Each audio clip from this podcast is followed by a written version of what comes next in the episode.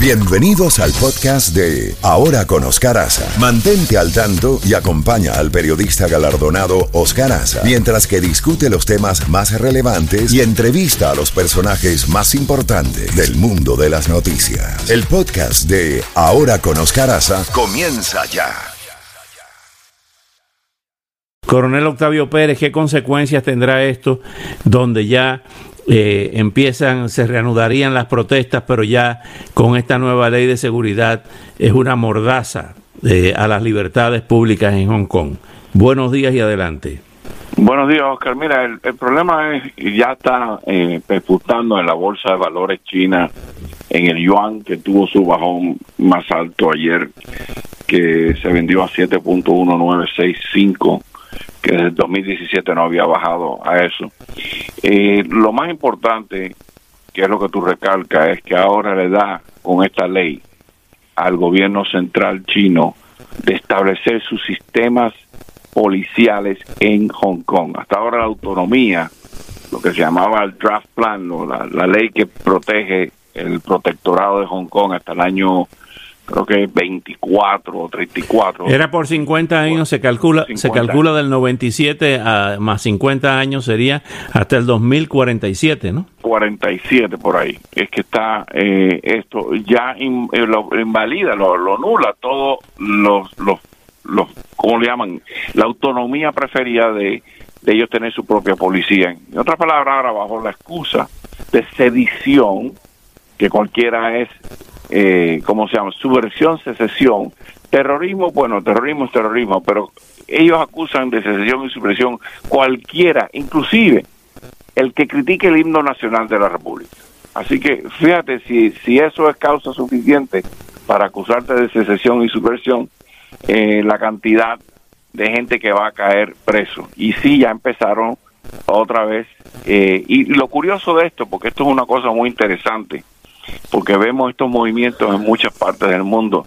Cuando tú hablas de los libertarios, los constitucionalistas que le tienen miedo que durante una pandemia los gobiernos se aferran porque ya saben que la, la, población está recogida porque hay medidas de cautela, de poco movimiento, ocurre esto.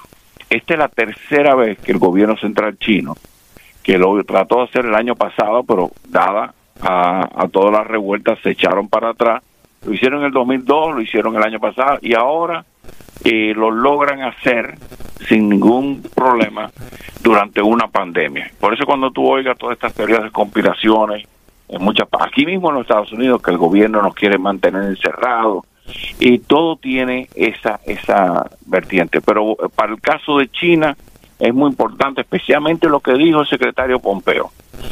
Pompeo al decir que de ahora en adelante no podemos considerar que Hong Kong tiene debe tener un trato preferencial porque ya no tiene autonomía. Tiene unas implicaciones en el Hong Kong Exchange inmensas. Ahora bien, una, uno de, la, de los puntos eh, que, que eh, usted, coronel, ha tratado tiene que ver con que la autonomía implicaba que desde el punto de vista técnico-jurídico, había una especie de soberanía legal por parte de los eh, residentes, de los habitantes de Hong Kong, que no estaban supeditados a la ley china, a los tribunales chinos, a ser presos eh, y llevados a China comunista. Eso se acaba con esta nueva ley de seguridad nacional, que es lo más grave. Porque ahora te cogen preso en Hong Kong, tú eres nacido en Hong Kong, residente en Hong Kong. Ellos no se consideraban inclusive chinos, sino se consideraban de Hong Kong. Es algo parecido a lo de las Malvinas, que los eh, británicos dicen que las Malvinas son las Falkland y los argentinos dicen que son las Malvinas, pero nadie le ha... Cada vez que hay una, una encuesta eh, o una em, uno, se le pide una opinión a los malvinenses, si se pueden llamar así, nadie plantea que las Malvinas sean independientes, una república independiente, las Malvinas. Lo mismo pasaría con Hong Kong. Ellos se consideran independientes. Se fueron los ingleses, no queremos a los chinos, somos de Hong Kong. Y eso es lo que se ha roto en las últimas 24 horas.